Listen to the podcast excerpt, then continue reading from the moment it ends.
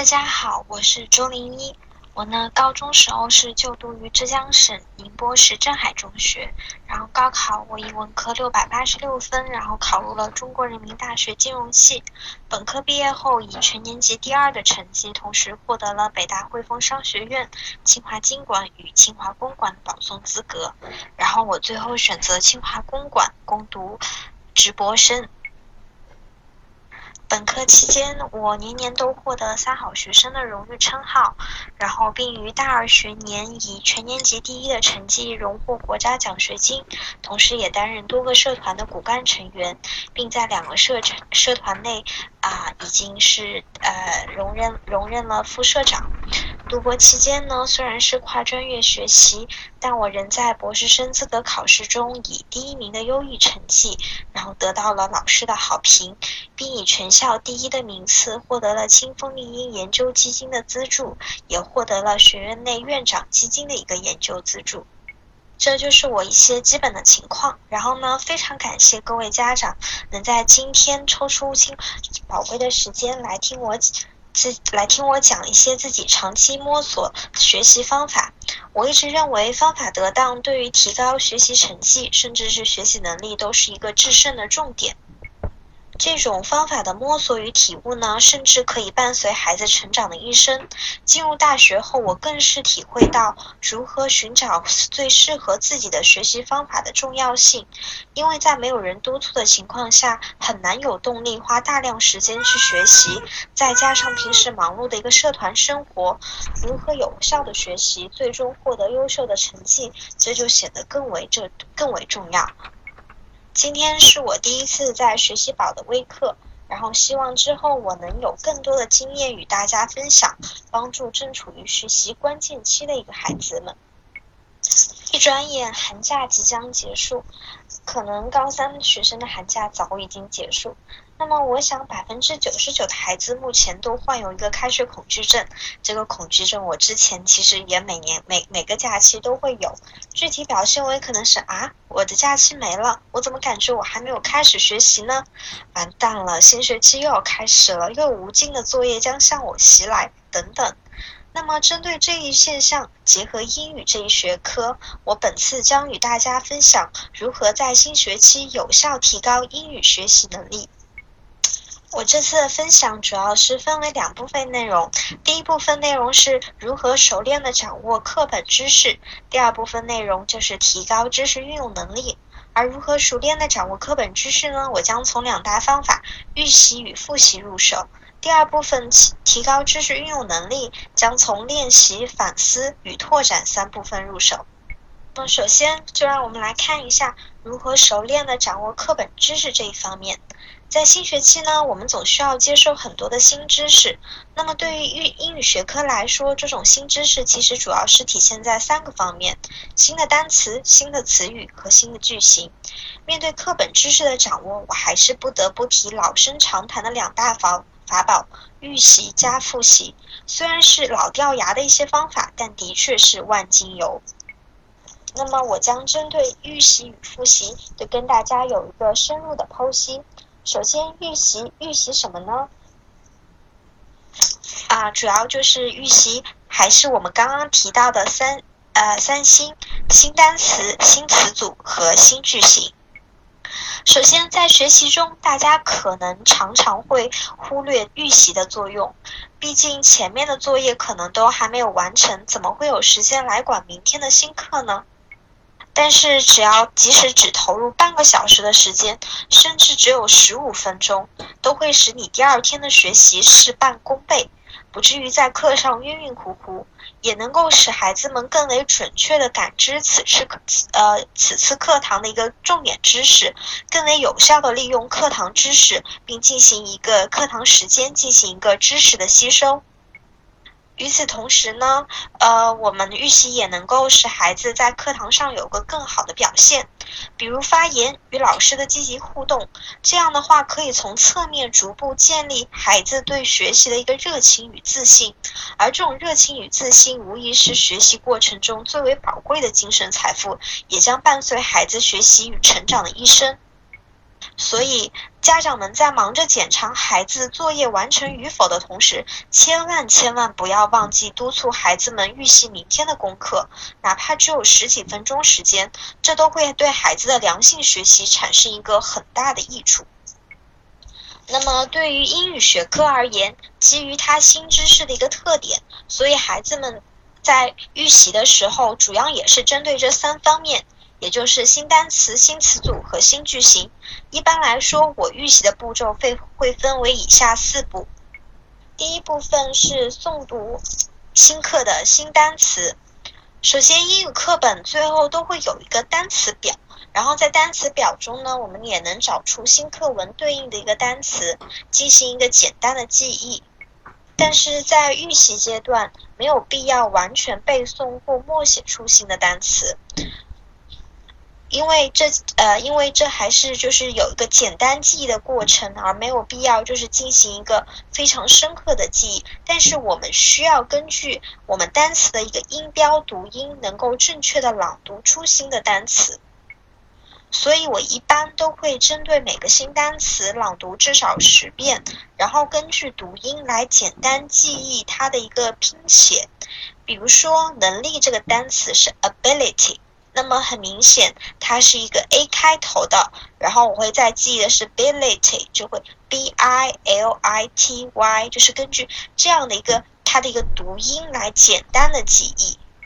同时呢，为了更为准确的朗读这些单词的发音，因为其实我们在中国的这种英语教育环境下，我们中国学生往往比较擅长的都是阅读与。啊，写作这两方面，但真正当我们在以后的一个走向国际化平台的时候，我们会发现我们的听力和口语往往是很欠缺的。所以在平时，就是即使是我们在备考期间，在初高中的学习期间，我们应该也有意识的去让孩子们正确的去有这种单词发音、单词朗读，然后只有这这样的话，我们才能比较流利的。就是读完整篇文章，然后慢慢慢慢的才可以达到一个 native speaker 的一个这么一个水平。所以呢，在这种朗读的过程中，我们也可以借读一些电子工具，比如说有道词典等。然后这样的话，我们可以根据它软件中的标准方发音来模仿。一般来说，这种软件的标准发音都会有英音和美音两种，而我们目前可能更为流行的是美音，所以一般我都会根据美音的这种它的一个读法来模仿。那么讲完了第一步，就是诵读新单词之后，第二步就是诵读新的课文。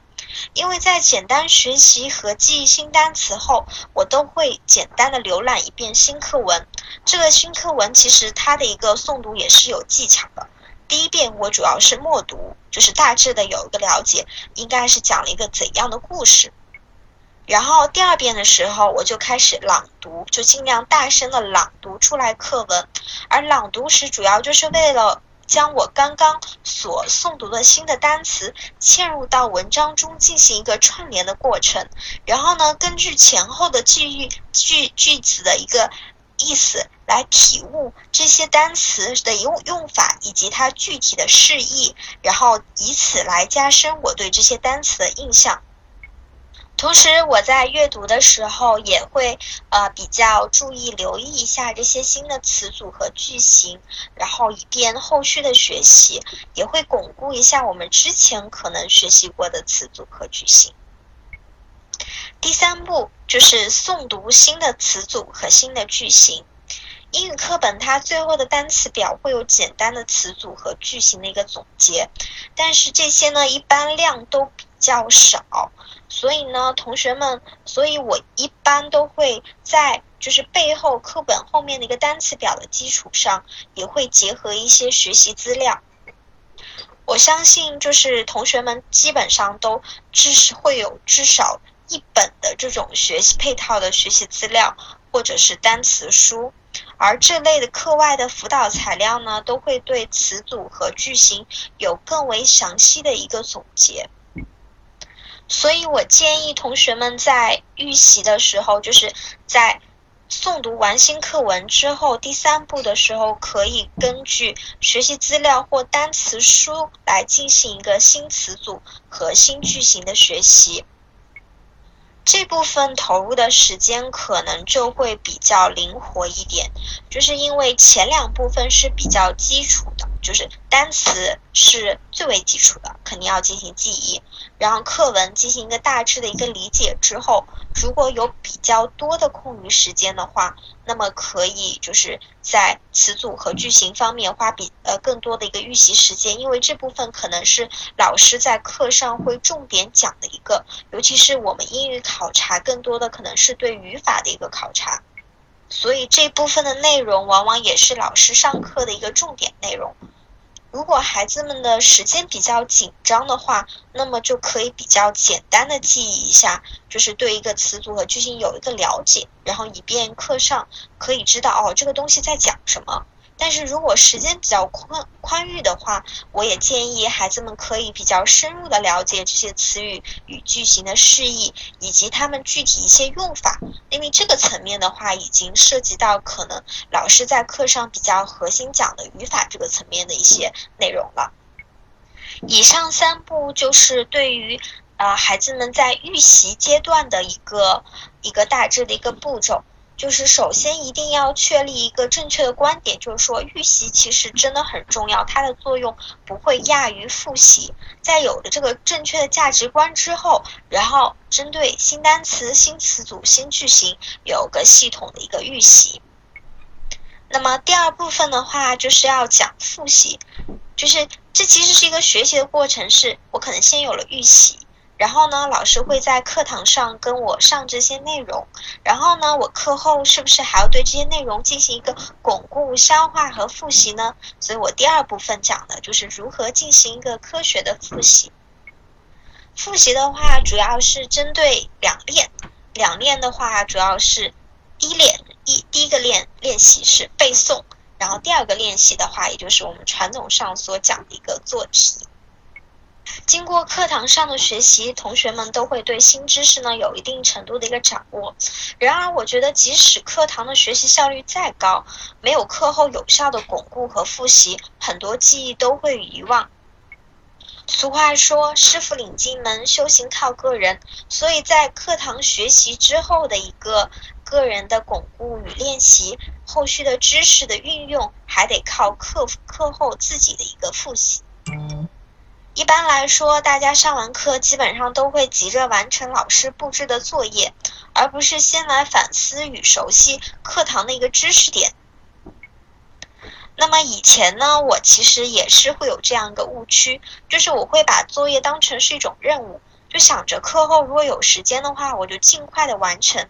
但后来慢慢发现，其实这样的方法是事倍功半的。因为在我还没有很好掌握知识点的基础上，我就急急忙忙去做题，做题过程中还会时常去翻书，这样的一个过程不仅效率低，而且做题的质量也很低。所以后来我就慢慢发现，就是课后第一件该干的事情，并不是做作业，而是先有效巩固课堂的知识，然后通过课后的作业加以检验与运用。这也就是说，我们不能把作业当成是一个任务，而应该把作业当成自己一个知识掌握程度、能力的运用的一个这么一个试金石。那么，针对这样的复习，我会来分享一下我的经验。首先呢，课后的复习其实是与课课前的一个预习是相似的，主要仍旧体现为那三星的一个背诵与记忆，也就是单词、词组和句型的记忆与背诵。当然，这个阶段其实对于背诵和记忆的要求会更高。不仅要求就是是词汇、词组、句型的记忆，而且也会要求它具体的一个运用和常见题型的这么一种感悟。这些感悟与其他的一个语法的用法呢，具体老师都会在课上讲。那么这也就是我们复习的一个重点的内容以及依据所在。所以我就认为课后的复习呢，主要可以分为以下两步。第一步是根据课堂上的笔记和老师强调的重点背诵词组、单词和句型。其实英语学习最重要的就是单词、词组和句型，这三者其实好比是地基，只有地基打好了，才能往上添砖加瓦，然后最最最终才能造就一个华丽的殿堂。所以无论是复习还是预习，最最基础、最最重要的都是这三点。课堂上老师们都会对新单词、新词组和新句型进行一个讲讲解。其具体的释义以及它的一个运用语境乃至常见的题型，所以我认为我们复习的重点自然就是这些老师课上讲授的一个内容。同时呢，在此基础上，如果还有余力，可以结合参考的学习资料进行巩固。但其实就我个人经验来说，我们复习的话，可以也一定程度上可以区分为就是在。我们刚刚上完课的后，课后这么一个第一遍的复习，以及可能我们之后要面对考试啊、测验啊，然后之后一些就是后续的复习。所以面对课后的这种第一遍的复习，我认为内容其实只要局限在老师上课讲授的内容即可。因为这时候，其实我们只是对刚刚我们新掌握的知识的一个第一遍的一个巩固复习，还没有必要进行一个太深入的以及太深入的一个了解。所以，我们先只要把老师上课讲授的这些重点内容好好消化即可。当然，复习的时间也是因人而异的，一节课的内容也不会很多，我一般能在半小时内理解消化完。如果基础比较薄弱的同学，也可以考虑花一个小时左右将其消化完。那么这就是第一部分的内容，就是根据课堂上的笔记和老师强调的重点进行背诵。那么第二步呢，其实就是脱离书本，独立完成课后作业，同时在做作业的过程中巩固新知识的运用。也正如刚刚我所说的。课后不要先急着做作业，而先进行一个知识点的一个简单的巩固与复习。那么在这些复习的基础上，那么你就可以打开作业本开始做题了。但是在这一过程中，我需要强调一个非常非常重要的原则，就是一定一定要让孩子们脱离课本，独立完成作业，千万千万不要翻任何的学习资料。可能很多孩子都会在有一个习惯，就是我一边做作业，我看到什么不会了，我就直接翻书，然后我就看一下正确的答案可能是什么样的。但其实这是一个特别特别特别不好的习惯。我需要强调的是，一定要脱离课本，完独立完成作业。这个习惯一开始可能会非常的艰难，但是这个习惯其实非常的重要。因为在这个习惯中，其实你并没有把作业当成一个负担，而是当成自己对知识掌握的一种检验，一种试金石。那么这时候你抱的态度就是说，即使我的知识点有遗漏也是没有关系的，没有把握的，在在这个过程中没有把握的题目，可以在试卷或者作业本上有所标记，比如说在题号上进行一个画圈。然后等整份作业完成后呢，再打开书本去确认这道题目的正确答案。如此一来，不仅作业的效率和质量有所提升，同时呢，也能加深自己对遗漏知识点的一个记忆，来弥补自己的知识漏洞，防止下次在考试中还是会出现同样的遗忘。在这里，我还是要想跟大家强调一下，翻书做作业这一个坏习惯，它的危害性之大。首先，可能大家通常会意识不到，就是说我我不会做的时候，但通常就会意识不到说，这个是一个翻书做作业是一个很很不好的习惯，就会非常理所当然的认为，我不会做就应该翻书嘛。但是不会做，其实就意味着你这块知识是有很大的遗漏。如果一翻书，就会心理上产生的一种印象，就是说，哦，原来就是这样啊，然后就理所当然的认为，其实自己是会这道题目的。这种心理上的暗示与误区，其实很大程度上会导致你这块知识漏洞一直存在，因为你之前就是看了一下书，觉得哦是这样子，只是我没有记太清楚，就是没有意识到这个问题的重要性。那么在之后的考试测验或者说之后的作业中，这块知识漏洞其实一直会存在，很可能会一直成为你的一个失分题。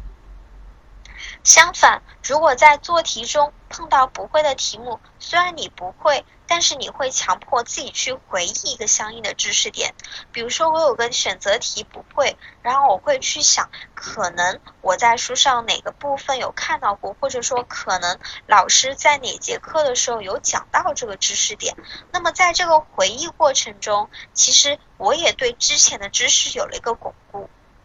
同时，这种回忆也可以加深你弥补这一知识这个空缺的知识点的这么一个意识，你在心理上的重视程度也会有很大的一个提升。所以，非常可能发生的一件事情就是说，如果你呃，如果你就是在这种不断强迫自己回忆的这个过程中，虽然你这这一知识点在你做作业的时候是空缺的。但是之后，你反而会发现，这成为了你掌握最好的知识点，因为你通过后面的翻书学习，弥补了这一知识点的空缺，同时你也在心理上加强了这种重视程度，所以你对它的掌握以及运用，反而更会融会贯通。而我刚刚所说的这一切，其实也表明了一个良好的学习习惯的重要性，里面是贯穿着一个学习意识、学习认知方面等较为抽象的一些内容。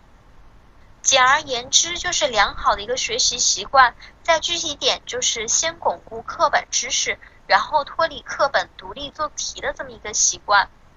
无论是从知识点的总巩。巩固学习意识的调动，还是学习认知调整等方面，都是有利于新知识一个理解与运用，也有利于孩子之后的学习成长。我想，就是课后先离开，呃，先进行复习，然后脱离书本进行做题，这么一个良好的学习习惯，并不是只局限于英语这一选这一门学科。其他的学科也都适用，而这一良好学习习惯的培养，其实是更为重要，也是我们学习提高我们学习成绩一个更根本的一个方面。那么接下来我就来讲我此次分享内内容的第二个大部分，就是如何提高知识运用的一个能力，主要是从练习、反思和拓展三方面进行总结。如果说预习、上课与复习是知识学习的这么一个过程，也就是我刚刚讲的第一部分，那么我认为练习、反思和拓展就是知识运用的一个过程，也就是我现在以及接下来要讲的第二部分。当然，在我的一个认知中，知识学习其实是更为基础也更为重要的，只有在这个基础上，才能进行更为良好和融会贯通的一个知识的运用。所以，家长们对孩子不同学习阶段的重视程度，也是需要有所有所区分的。至少在我分享的内容中，我都认为是我放在前面的，也就是更基础的，我会认为是更重要的，也就是家长们可能需要花更多时间去督促孩子去做的一些东西。毕竟，中考、高考百分之七八十的内容都是来自于基础的知识，如果基础扎实了。真的能够做到我所强调的那些内容，那么我觉得其实考个重点大学也并不是一件很难的事情。具体到第二部分提高知识能力运用的一个分享，我会从以下三个方面来分享。第一方面是练习，练习呢练什么？就是两两部分，一部分是一个配套作业题，还有一部分是自主练习题。练习题是对于有知识最好的检验方法之一，然后在其他的方法呢，当然我这边强调的是之一，其他的方法我后面以及其他我之后的分享中会提及。那么讲到练习题，无非就是两大要点，一就是质，二就是量。质呢是练习题它本身的一个质量，无疑教育产业目今目前已经成为极具发展潜力的一个产业。很多商家盯紧盯紧这个，就是通过高考、中考、高考这么一个社会，目前在我们这种社会阶层比较固化的这么一个社会里，精英可以流动的这么一个方式下，很多商家都盯紧这么一个一个苗头，或者说那种家我们家长特别重视孩子学习的这么一个心理，然后来进行一个教育产业就发在教育产业的发展，在里面进行淘金。走进书店的时候呢，我们更是会被琳琅满目的各种练习册弄得眼花缭乱，真的是不知道选什么好。什么什么宝典啊，什么什么必胜手册，就是名字是一个叫的比的一个好听。在我们不具备专业知识甄别这些练习册质量的时候，我认为最好的办法就是回归原始，将老师布置的作业题奉为葵花宝典。这个原则其实很简单。首先，老师绝对不会坑自己的学生，哪有老师不希望自己的学生越学越好的呢？所以他们不会挑不好的练习题来给学生做。其次呢，有些学校的老师还会自己出一些相关的练习题的一个锦集。这些锦集呢，往往就是从各本练习册中摘选的一些好的题目，然后老师们花很多的精力把自把这些题目汇集成册。我认为这样的练习题其实更是珍宝。我之前在镇海中学学习的时候，每个学科的作业都是老师们自己编撰的锦集，然后这一些锦集呢，基本上包含了各种各样的一个经典题型。当然，这也是我们镇海中学一个历史传统，可能是从一开始以来都是这样的一些，就是老师们花大量的时间去选一些好的题目给。学生做，而这样也才是使我们的学生的一个就是呃见到各种题型，然后一直在考场上啊、高考中都能获得特别好的一个成绩，可能也是我们的一个优势所在。所以我觉得一般来说，重点中学的老师都会有相关的这种练习题的集合，然后一般来说可能这些集合是不能外传的，所以。还家长们如果有渠道的话，我觉得可以去打听一下，是不是有这样的习题集。如果有的话，就可以去借阅或者复印。而我认为这些习题集的含金量是很高的。那么在这方面是回归原始，也就是我们要是将老师布置的作业奉为葵花宝典。那么当然，如果孩子们学有余力的话，也可以在课外选择练习题进行一个练习。那么这其实就回到了一个量的一个问题，就我刚刚讲到练习题无非是两点质和量嘛。那么题海战术可能很大程度上都会被很多的学生、家长乃至老师封为一个奉为奉为一种很好的一个武林秘籍吧。但是其实它的作用我并不否认，但我并不认为这是一个好的战术。更为重要的，我会在反思，也就是下面第二点的时候会讲到。所以我认为课外自主的练习题的话，这个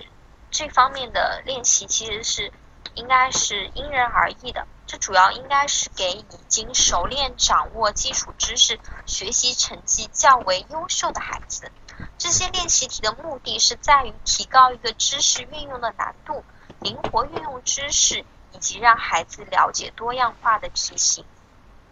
简单来说，最基础，如果您的孩子基础还是比较薄弱的话，那么只要好好的将老师布置的作业做完就可以了。如果您觉得您的孩子还学有余力的话，那么可以考虑去选择一些比较恰当合适的一个课外练习题来给孩子做。千万千万不要进了书店，这一摞的书都买下来给孩子做。这样的话，反而可能还会让孩子产生一个抵触心理。学习其实有时候说到底是一种心理的战术，或者说是一种心理的考验。一旦孩子不爱学习了，那么我们做什么，或者给他买啥，让他做啥，给他请啥老师，其实都是白搭。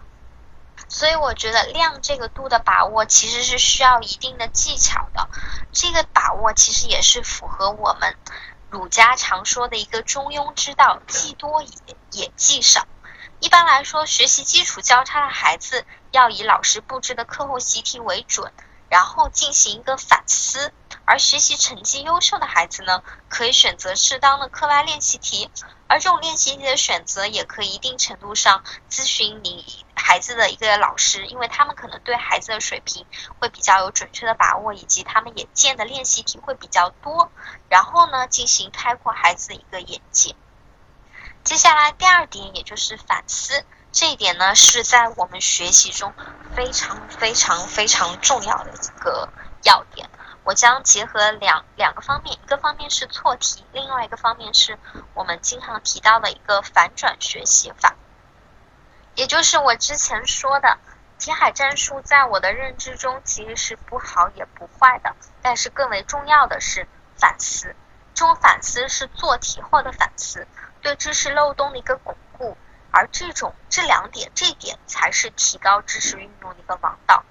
那么它主要就是表现为错图错题的一个巩固与反转学反转学习法。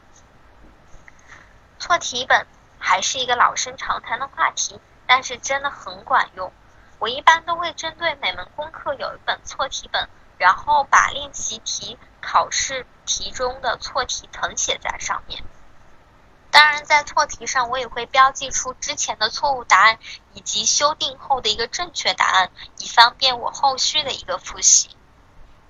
而在做错题的下面，我会按照错解题的思路、考察知识点、这一知识点的其他题型三个部分来进行一个简单的分析和书写。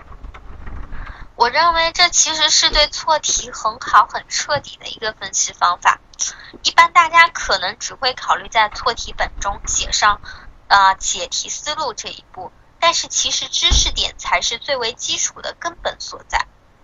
所以我们要一定要学会把解题思路再往后引申一步，也就是再往前走一步，也就是在想这道题它考察的知识点是什么样的。然后呢，再学着再往前走一步，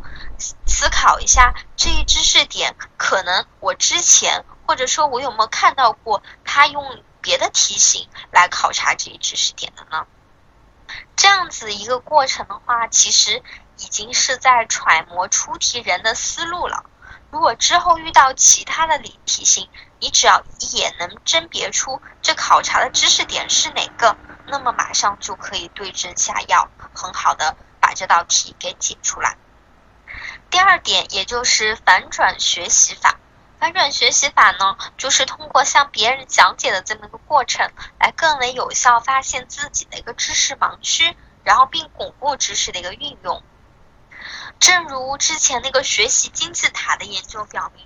通过教授给他人的主动学习方法。知识的平均有效留存率最高，高达百分之九十，而仅仅通过单纯的阅读的话，那么留存率仅有百分之十。我们发现这两者的留存率其实是有着有有着一个天壤之别的。有些时候，孩子们都会存在这样一种情况：说我看着都会做，我看着就像这样，但是真让他做题目的时候，他会错；这让他说说为什么是这样的时候，他也说不出个所以然来。这种现象其实就是知识点掌握不够牢固的这么一个表现，而把题目解答出来，再反过来给别人讲解的这么一个过程，其实是我们从被动接受一个知识到主动掌回顾这个知识的一个过程。在这个过程中，我们其实是从一个知识的接接受者变为了一个知识的输出者，我们大脑被。调用起来，从前沉默的一些部分也被唤醒，能够有效的进行一些知识的整合。如果在讲解过程中出现，哎呀，我好像不太确定，我感觉就是这样做的，但我就是讲不清楚，那么这部分其实就是你的知识盲区，你只是潜意识中理所当然的认为，哦，就是。而在给别人讲解的同时，你也会感觉到自己的思路更加明晰。只有自己从头到尾都明明白白的，才可能给别人讲清楚。而这当中也无意识的进行着知识的梳理和解题过程的再分析。而其实你并没有掌握这一部分内容，所以一定要在讲解之后对这一部分进行一个再分析，然后弄清楚这一部分知识。那么这就是我讲的，就是反思方面的两个方面，反思这一大点的方两个方面，一个是错题本，还有一个是反转学习法的应用。而反思这一点，也是认为我我认为的真正的提高知识运用的王道，也是我们学习中的重中之重。在讲完了前面比较基础部分的时候，那么第三部分就是我们有些孩子可能在基础比较好的情况下。如何进行一个课外的拓展？那么针对英语这一门学科呢？我认为可能最好的一个经典教材就是新概念英语。学有余力的孩子呢，可以呃可以就是根据自己的一个情况进行适当的应用能英语能力的一个拓展。当然，相比其他内容而言，这一部分在考试中可能发挥的作用是最小的。毕竟，主要都是一些基础知识的考察，还没到综合能力的阶段。但是这一部分的内容会对日后英语的学习、口语的学习以及国际化的交流都是很重要的。我记得我高中的时候有一段时间，每天都会抽半个小时来朗读或背诵新概念英语的第三册。其实当时在读的时候也没有刻意的记忆，但是当我在写作的时候，里面很多的经典句型都会自然而然的浮现在脑海。所以我的英语写作分数一直都不错，还也经常会被老师表扬当成范文，而。具体的教材选择呢？我认为经过时间的检验才会是经典。所以我想新概念英语这一系列教材可能就是在英语方面比较经典的教材。如果您的孩子基础已经比较好，然后学有余力呢，那么我就推荐他进行这方面的拓展。第一册一般是小学阶段的学习，第二册是中学阶段，而第三册呢，以较为综合，可用于高中阶段的一个学习能力的提升。第四阶段就比较难，我认为暂时还不需要考虑。以上呢就是我今天分享的内容，如何有效的提高一个英语学习能力。那么关键还是在于三个，也就是英语学习一个地基。单词、词组和句型，其中呢，预习和复习两者一定要是双管齐下，就一定一定要重视起来。我上课前简单的预习，我课和我课后知识的巩固，这两个步骤，这两个步骤可能对你还对孩子日后的一个整个的一个能力提升，都会在无形之中产生一个潜移默化巨大的影响。然后呢，这是一个良好习惯的一个学养成，就是切记切记要脱离书本独立做题，就千万不要边翻书边做题。这样子的话，这种良好这种不好的学习习惯，对孩子学习的一个之后的一个知识的一个巩固，其实会产生非常大的一个危害。第四点是一定要意识到题海战术可好可坏。就是要权衡这种题海战术它的一个利弊性，不要一味的信奉量就是就是第一的，我一定要做很多很多，一定要根据孩子他自身的一个情况而定。如果基础较差，那么只要根据老师课后的布置作业就可以了。如果学有余力，可以进行适当的课外拓展。最最最重要的当然是我们学习能力提升的一个王道。也就是错题本以及我们反转学习法的这么一个运用，只有这两者进行，我们在学习错题学习的过程中不断的进行反思，才能才能慢慢的将知识用活，才能更好的解决日后各种各样多变的一个题型。那么以上就是我今天的一个分享内容，非常感谢各位家长的聆听。接下来是提问时间，欢迎大家提问。